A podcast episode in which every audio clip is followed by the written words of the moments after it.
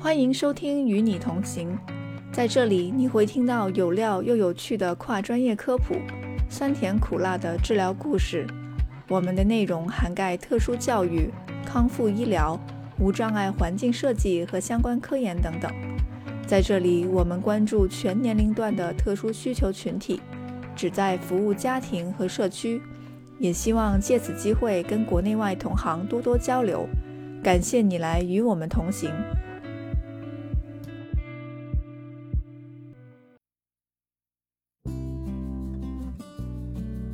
六月是美国吞咽障碍意识月，任何年龄段的人都可能存在吞咽问题。一年中，每二十五个美国人就有一个人受到吞咽问题的影响。引发吞咽障碍的原因有很多，包括脑部和神经损伤、头颈部疾病，甚至包括药物副作用导致口腔干燥，引发吞咽问题等等。吞咽问题也可能进一步诱发营养不良、脱水、肺炎等更为严重的健康问题，也可能由于吞咽困难无法参与集体活动，对人们的社交需求产生负面影响。如果您或家人、朋友出现了吞咽问题，应该及时向医生咨询。言语治疗师可以跟团队一起帮助您进行有效的预防和康复训练。本期播客的主题是吞咽障碍干预中的循证科学实践，分为上下两集。第一部分，我们的嘉宾 Teresa 为大家简单介绍了循证科学实践的概念、神经可塑性和运动训练的基本原则。我们探讨了吞咽障碍干预中几种感觉刺激和感觉训练方法。第二部分则会集中讨论吞咽障碍运动训练方法的争议和循证实践。Teresa 也分享了临床工作中遵循循证科学实践的具体操作方法。欢迎继续收听《与你同行》。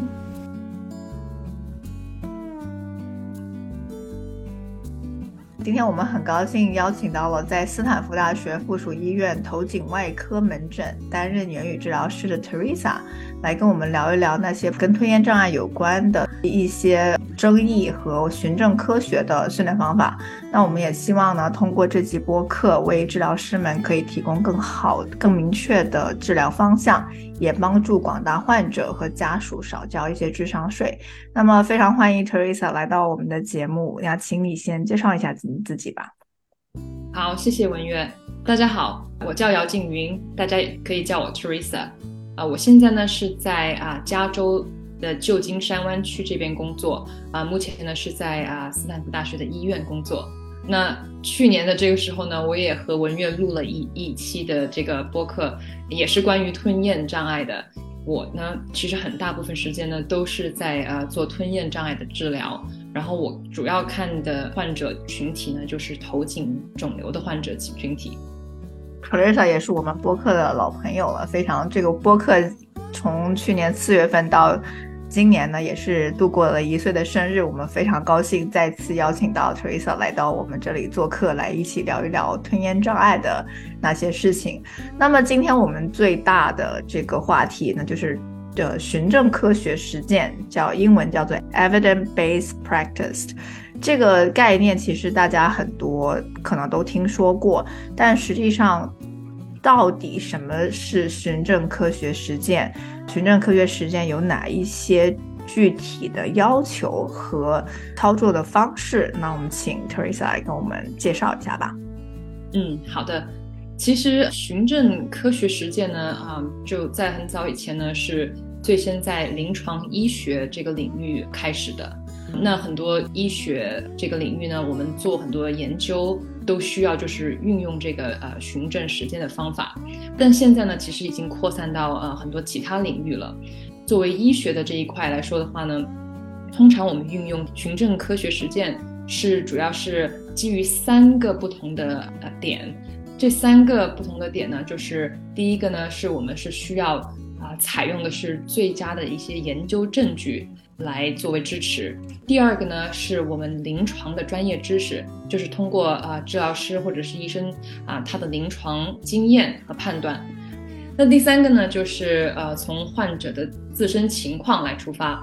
这三点呢，都是作为临床循证科学实践非常重要的三个点。那我们作为言语治疗师，在我们的就是每天的临床呃实践当中呢，我们都需要考虑这三个点。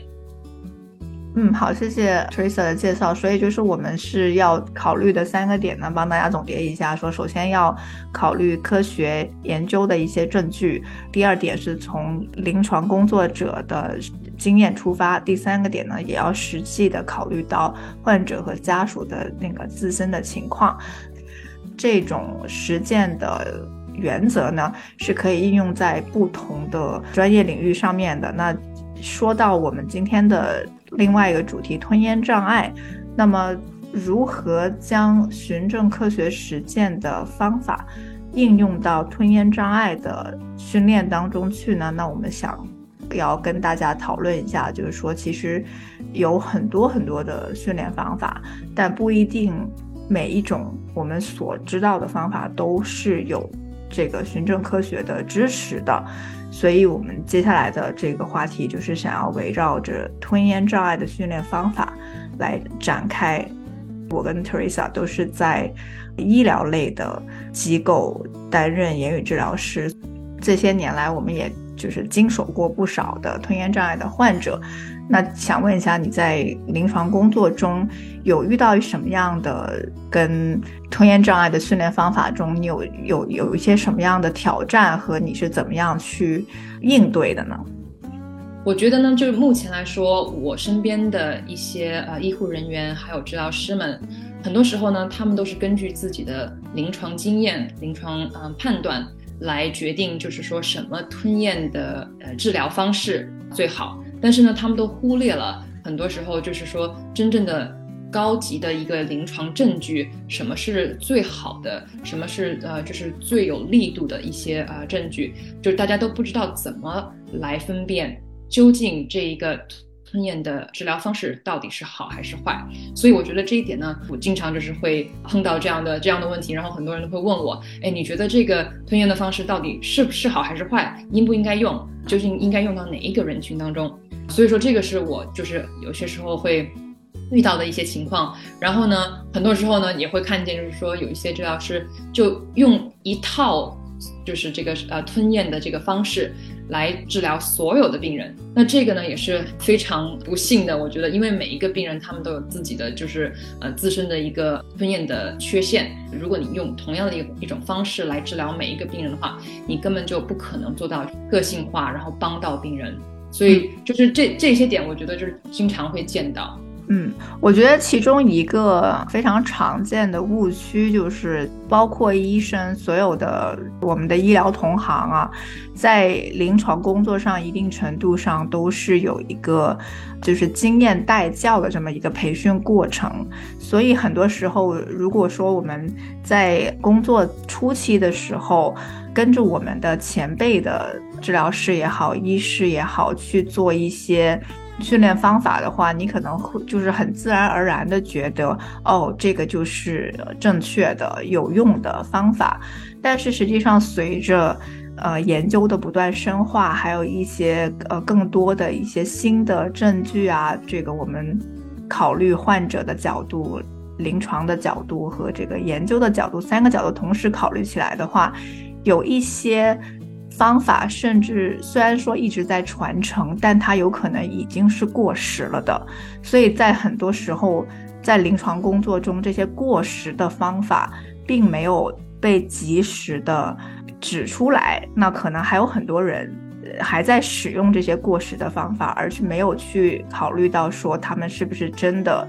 呃，有用。当然，Teresa 刚才也提到另外一点，就是说一种。好像是万金油一样的训练方法，套用在所有的不同吞咽障碍的病人身上，这种也是一个很常见的临床工作上的一种误区吧。正是因为我们没有深究每一种训练方法背后的这些工作机制，以及它的实际的对吞咽障碍感觉或者是运动上面的这个效果。以至于我们非常笼统的觉得说这一种吞咽的训练方式可以让患者整一个吞咽过程都受到益处，而不是去考虑到吞咽其实是有分成很多的步骤，很多不同的部位，可能要通过不同的训练才能达到最佳的效果。对，我觉得你说的非常对。很多时候呢，我们真的是需要以每一个患者为基础来制定我们的吞咽的一个治疗的一个一个程序。我们不能用所有就是我们知道的都给同一个病人，每一个病人都用同样的一个一个呃方式。我还想说一下，就是很多人都不知道，他们在就是阅读文献找证据的时候。他们不知道怎么来判断，就是哪一哪一些文献，哪一些研究是是比较就是有价值的，哪一些是比较就是没有价值，设计的一点都不好的。这个呢，我觉得也需要一些教育或者是一些呃阅读，需要就是了解在什么什么样的啊标准和方法来评评判，究竟一个文献、一个实验、一个研究它的这个可信度和应用程度。嗯，没错，所以这就是为什么我们要去做继续教育。然后这个继续教育不光只是说我们去学习新的训练方法，更多的是要去与时俱进的去知道到底什么是有效的，以及最新的研究和我们临床工作是怎么样做到一个比较好的结合。啊，那 Teresa，我想问下一个下一个就是好奇的一个问题，就是说我们在考虑吞咽障碍的训练的时候呢？有的训练方法呢是去训练某一个运动的强度或者是它的力量，那有一些方法是训练它的这个时长啊、次数啊，还有耐久度。那有一些是幅度的这些训练。我想说，呃，也常常遇到的一个问题就是，比如说我带的言语治疗师的学生就会问我说：“哎，那我现在给我的吞咽障碍病人做一个啊用力吞咽这样的一个。”训练，那我要做多少次，或者是说我要做了多少次，做了多少时间才有才能够看到效果，还是说我要去怎么样去评价它的这个力量和幅度是不是达到了我想要要的程度？你觉得这个问题你怎么看？这个是一个非常好的问题。在时间和次数，就是呃做多少次的这个问题上呢，在吞咽治疗领域呢，我们还是处于是一个在探索的一个阶段，就真的是没有一个非常好的一个研究可以就是说证明某一个次数啊某一个啊时长是最好的。但是我们知道，如果做吞咽呃治疗的话呢。每一个人他的这个吞咽障碍的程度和他的就是这个机制是不同的，所以说呢，呃，为什么会有强度训练？为什么会有耐力训练？为什么会有就是啊灵活度的训练和啊就是这个啊能力技能的训练？就是会针对每一个患者他的情况啊来做就是不同的一个设计，不同的这个啊治疗方案的设计。那就比如说，我们头颈肿瘤的患者，他们做手术之后呢，他的体能失调，然后呢，他长时间没有就是进用口进食，这样的情况下呢，他的这个肌肉就会萎缩，他的这个强度就会减弱，我们就可以采用强度力量训练。那另外呢，比如说我们有一些呃有一些患者，他头部经过这个手术改变了一些结构，但是呢，他是可以进食的，只是说少进食一点，他需要的呢就是说。增加他的耐力，所以呢，他就可以做一些低强度的但重复性多的一些训练。另外呢，我们在头颈肿瘤患者这边呢，其实做很多灵活度的训练训练，因为他们在手术之后放疗之后呢，可能会产生啊。组织纤维化，那这个时候呢，他们的这个啊，比如说舌头啊，或者是张口运动这些，他们就会啊觉得很很有限制。那很多时候呢，我们就会做一些灵活性的运动。那另外呢，就比如说有一些啊吞咽的患者，他的这个就好像好像帕金森的患者，他们很多时候呢就。吞咽如果呛咳，他们不能很好的掌握这个咳嗽的技巧，那这个时候呢，我们就会用针对技巧的训练方式来呃训练他们的咳嗽。所以说呢，就不同的人群、不同的情况，我们需要采取不同的种类。嗯，如果真的要问做多少次合适，与其问这个问题，不如是说我们这个针对患者的某一个。具体的障碍以及障碍导致的这个机制来去给他设计一个训练方案，而是长期坚持做，比说去具体讨论到每次做多少次、做到多长时间，可能来的更有意义一些。那说到这里，就是刚才你也提到了一个很有意思的概念，是说我们一些头颈癌的患者也好啊，帕金森的患者，当他们有这个吞咽障碍的问题的时候，当他很久没有进食，他就会出现这个无法进食或者是进食困难、吞咽困难的这样的问题。我知道这里有一个就是神经可塑性的一个原则，就是说呃，use it or lose it，就是说如果你你要么就用，如果不用的话呢，你这种功能可能就会退化。可以请 Teresa 跟我们介绍一下这个神经可塑性的一些原则吗？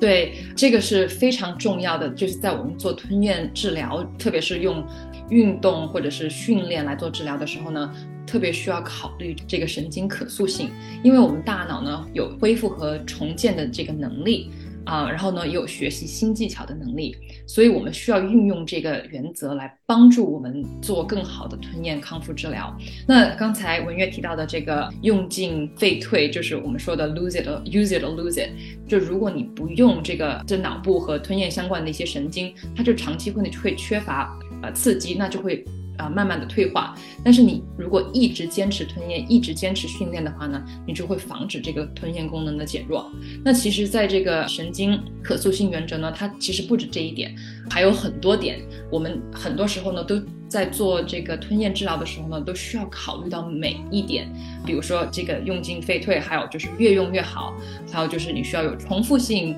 强度，然后时间也很重要。所以等等等等这些呢，就是都是很重要的训练原则。那另外呢，其实刚才啊文月提到，就是说啊这个尺次数和时长，我们虽然没有很确切的一个标准，重复多多少次，但是呢，我们通常呢在做吞咽训练的时候呢，我们也会考虑一个运动训练的原则。那这一个呢，也是除了神经可塑性原则之外。很重要的另外一个啊，我们做吞咽练习的吞咽啊治疗的一个原则。那这个呢，就是说你在运动的时候，你需要刺激肌肉，你需要就是把吞咽相关的骨骼和纤维呢，希希望它能够通过训练来产生变化。为什么我们做一次，你每天就是如果做是训练做只做一次，你不会有什么效果？是因为你没有达到它的那一个使它的肌肉能够产生变化的一个亮度。那所以呢，这里就是运动生理学呢，它也有很多不同的一些点。那主要其实我经常用到的呢，就是两个有非常重要的，一个是渐进性 progression，就是你在做吞咽康复的时候呢，你一定要通过不断的重复，然后不断的提高你的目标。来让它提高这个强度。当你吞咽康复达到一个目标的时候呢，你就需要把它的难度和强度更加的增加。这样的话呢，你就可以持续啊往下一个阶段进进展，最终能达到你的康复目标。那这个是渐进性。其实所有的运动训练呢，都会有这样的一个原则。另外一个呢，就是超负荷性 （overload），就是说呢，我们的肌肉如果它需要增强的话，你就需要不断的增加它的阻力，增加它的训练难度。就如果比如说我们做这个用力吞咽，如果患者他做的只是说很轻微的，就不是很用力的话，那就根本达不到这个超负荷性。那这样的话呢，他的肌肉就肯定不会有变化。如果你做一百次很轻微的话，你可能呢也没有什么啊训练的变化，你可能也不会有吞咽的提高。但是如果你不断重复、不断增加它的这个负荷量的话呢，那你就可以看到它的肌肉产生变化。那当然还有其他的一些很重要的一些原则啊，在这里我就不会 不要多说。但是之后我们可以就是可能给我们的听众朋友多一些资料。嗯嗯，其实这里说到这个运动科学的一些原则呢，对于我们听众来讲，我们可以简单的从这个健身的角度去做一个类比的理解。就是说，我们也知道，在健身的时候，如果你每次用的这个哑铃的重量是一样的话，那不管你做多少次，当你达累积到了一定的强度的话，你的身体可能也不会发生改变。那么，我们的这个健身教练可能就会帮你指导说，哎，你应该加。新的重量了，或者说你应该加强你的另外一项的肌肉的训练。那实际上，这个健身的原则，如果我们把它比较简单的类比到吞咽训练来说呢，我觉得可能也是适用的，就是这个原则上来说，嗯，Teresa，你觉得这个类比合适吗？对，绝对是合适的，因为你平时训练，你做任何的就是体能训练，你都是遵循的这个呃运动训练的原则，它其实是就是一个生理的原则，所以不管任何种类的训练，你都是需要这样的一个遵循这样的原则来达到提高的效果。不然的话，你重复一个完全没有挑战性的一个动作的话，那你基本上是达不到一个很好的效果的。就是重复的话，也是有有一些说法，比如说，如果是我们的帕金森患者的话，他本身的这个自自身的能力是在退化、缓慢退化的过程之中。虽然说你可能是在重复同样的训练，但是实际上对患者来说，他每次做相同训练的这个付出的。努力有可能比前几次要多，所以也不能简单的去认为说，哎，因为他是在不断退化的，然后因为他在做重复的工作，所以他的能力没有得到改善。所以这里又回到了我们最一开始跟大家聊的，说我们希望可以所有的，不管是推延训练的方法也好，还是任何康复训练的方法，都是要因人而异。才能够更好的为我们的患者服务。对我非常赞同这个说法。下面呢，我们就来具体的聊一聊，我们都听说过很多的一些吞咽训练的方法，然后有一些方法呢是长期在使用的，那有一些方法呢是可能。在早期和和最近呢，有一些争议的，也有一些方法呢，也是就是说，不管是在任何时候，都是有比较好的证据支持的。那我们今天呢，就来跟 Teresa 一起聊一聊，说到底哪一些方法是经得起考验的，哪一些方法呢，需要去非常有针对性的选择他们的患者群体，有一些方法呢，大家最好是不要再使用的。那我们先从吞咽障碍中的感觉损伤这个部分来讲一讲吧。好，那其实呢，我平时很少用感觉训练的，因为呢，我们主要就是采用的是很多是力量训练，很多时候呢就是对于肌肉的训练。那感觉训练呢，其实针对啊特殊的人群，如果他是有感官失调的话，我觉得就是啊口腔感觉运动训练呢，一般来说是可能会有用。但是呢，有一种感觉训练，近几年来很少听到，但是很多很多年前很多人都在用的，就是一个深度的咽部肌肉刺激，deep pharyngeal muscular stimulation。那这种深度咽部肌肉刺激呢，你在看就是之前的一些证据和一些呃研究当中，它的这个啊循证呢的证据呢是非常不充足的。以前很多就是在美国这边呢。可能二十三十年前，就很多治疗师呢就会戴着手套，然后呢把这个手或者是用什么一些东西伸在就是患者的咽部很深入，然后呢通过这样呢来希望能够刺激他们能够做出一个吞咽的这样的一个一个动作，但是呢这样呢患者就是从来都是很难受的。具体来说呢，我们也没有发现，在循证当中有很好的很强的一个一个效果，所以说呢。这一个感觉治疗方式呢，基本上是现在来说是没有很多人在做了，因为的效果又不好，然后呢，患者的感受呢又就很不舒服，基本上来说是不会推荐运用这一种的感觉运动的。嗯，那另外一个就是我们其实蛮常用到的一个感觉训练呢，或者说感觉的一个刺激呢，是比如说如果我有一些。啊，老年痴呆或者说我们叫认知症的这些患者呢，他们在整体的吞咽功能上都有一个退化，但实际上他们这个退化呢，因为每个人的退化的方式不太一样，所以有一些患者表现出来的吞咽障碍呢，就是不吃饭。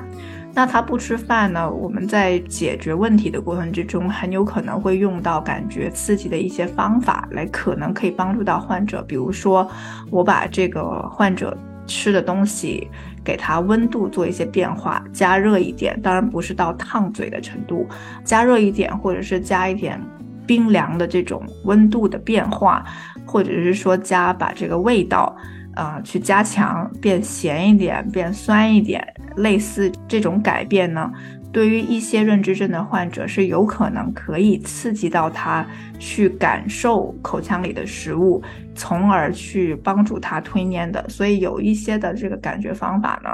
对于特定的患者来说还是有效的。对我绝我绝对认认同这个感觉训练的话呢，你一定要找对人群，尽量就是说运用有循证依据的这些感觉训练，不要盲目的因为听到别人用过什么样的一一种方式，然后你就用，一定要找到证据，找到之前的一些高质量的研究，然后呢再运用这样的一个训练。嗯，包括我们可能在早期做就评估的时候，不管是在医院做医医学评估，还是我们去做吞咽评估的时候，其实有一个步骤是去做那个 cranial nerve exam 脑神经检查。如果说我们在我们的评估过程之中有做这个脑神经评估检查的话呢，也是可以更好的帮我们去了解到这个患者是不是真的有感觉。的损伤，还是说仅仅是运动肌肉的损伤？这样子的话，我们在选择感觉刺激的时候，也会更有针对性。对，这个脑神经的检查是非常非常重要的，非常推荐每一个治疗师在看每一个病人的时候，都要做一个全面的检查。播客中提到的神经可塑性和运动训练原则的内容，会在文字稿中发布。欢迎大家关注和留言评论与我们互动。下一集会继续讨论吞咽障碍干预中运动训练方法的争议和循证实践，以及临床工作中遵循循证科学实践的具体操作方法。关于吞咽障碍评估中的循证科学实践，由于时间关系，本期暂时没有展开讨论。希望以后有机会再邀请 Teresa 来做客。我们下集再聊。